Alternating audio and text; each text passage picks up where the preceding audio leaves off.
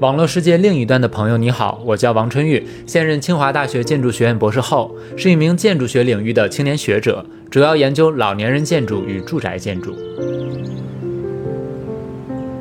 从今天起，我将通过这档叫做《空间》的播客，借由建筑学研究的相关话题，与各位新老朋友聊聊学术、职业和生活。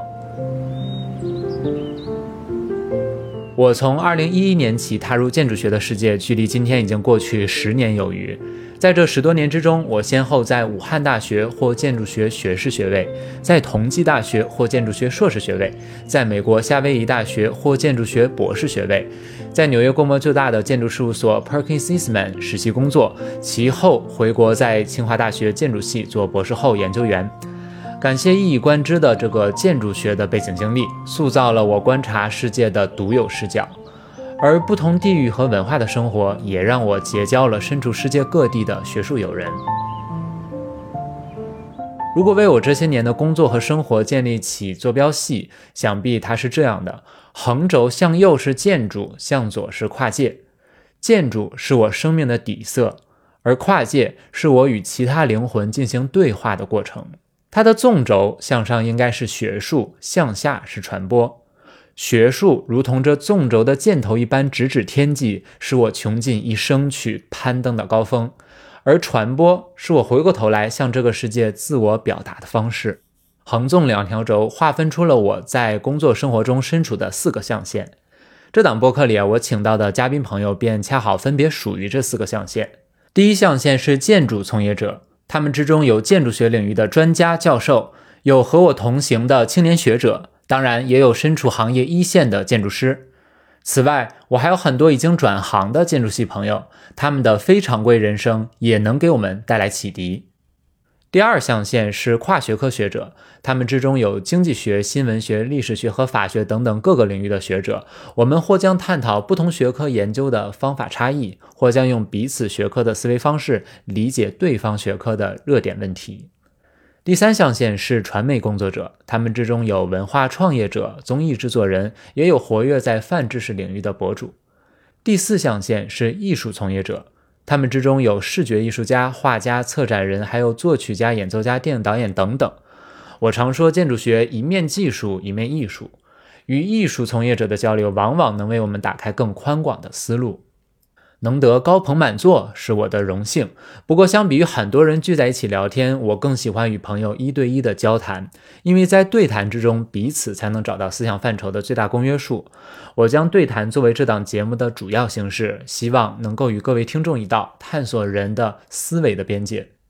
人是建筑的尺度，更是万物的尺度。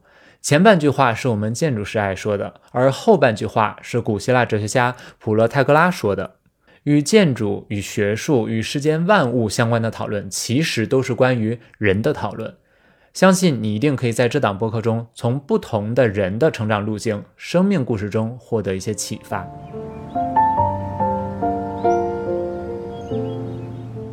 回到这档播客的名字啊，为什么我将它起名为“空间”呢？十多年前，当我第一次踏入武汉大学老建筑系馆的时候，我第一眼看到系馆的墙上镌刻着这样一句话：“凿户有以为室，当其无有室之用。”这句话出自老子的《道德经》，它前面还有一句叫做“山直以为器，当其无有器之用。”这两句的意思是说，把墙壁凿开门窗来建造房屋，正因为有了门窗和四壁之中那个空虚的部分，它才能够作为居室来使用，供人、光线、空气进出。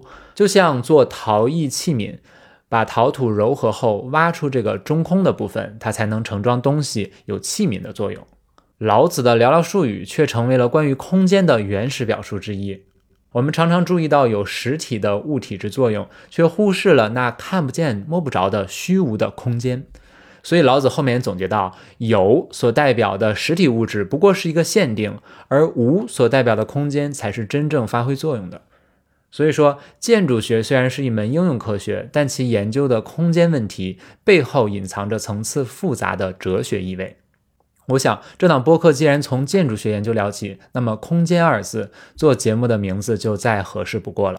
然而呢，汉语毕竟博大精深，其实“空间”一词本身也有多重的含义。如果翻译成英语的话，至少可以分化出三个单词。第一个是 space，这也是建筑学含义中的空间，是我们做建筑学研究中最高频说出的词汇。空间思维是建筑师认知这个世界的工具，也是建筑师独有的大杀器。第二个是 zone，z o n e。上一次看到这么用还是在 QQ 空间，它带有一种地盘的意思。我觉得拿来做空间这档播客的注解也很适合，因为我希望这档播客就像是我的 QQ 空间，所有的嘉宾和听众朋友都是我的好友访客，大家可以来我的空间多踩踩。第三个是 blank，这档播客里我们也不会总是聊得太满，有时候点到为止的留白，方能给各位思考和讨论的空间。同时呢，blank 也代表着一种未知，我们将一同了解未知的人生、未知的世界。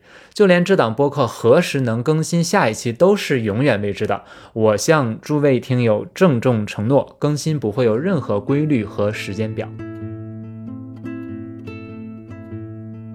感谢我的校友和好朋友张林的有文化电台团队帮忙制作，让《空间》这档播客能在极短的时间内孕育降生，并以季播的形式呈现。他们为我友情分担了特别多工作，使我能把平时挤出来的这点业余时间专注于对谈内容的本身。除去本期发刊词呢，《空间》的第一季将由十期正片构成。最后，祝大家新年快乐！我是王春玉。让我们以空间为媒，从建筑学研究说开去。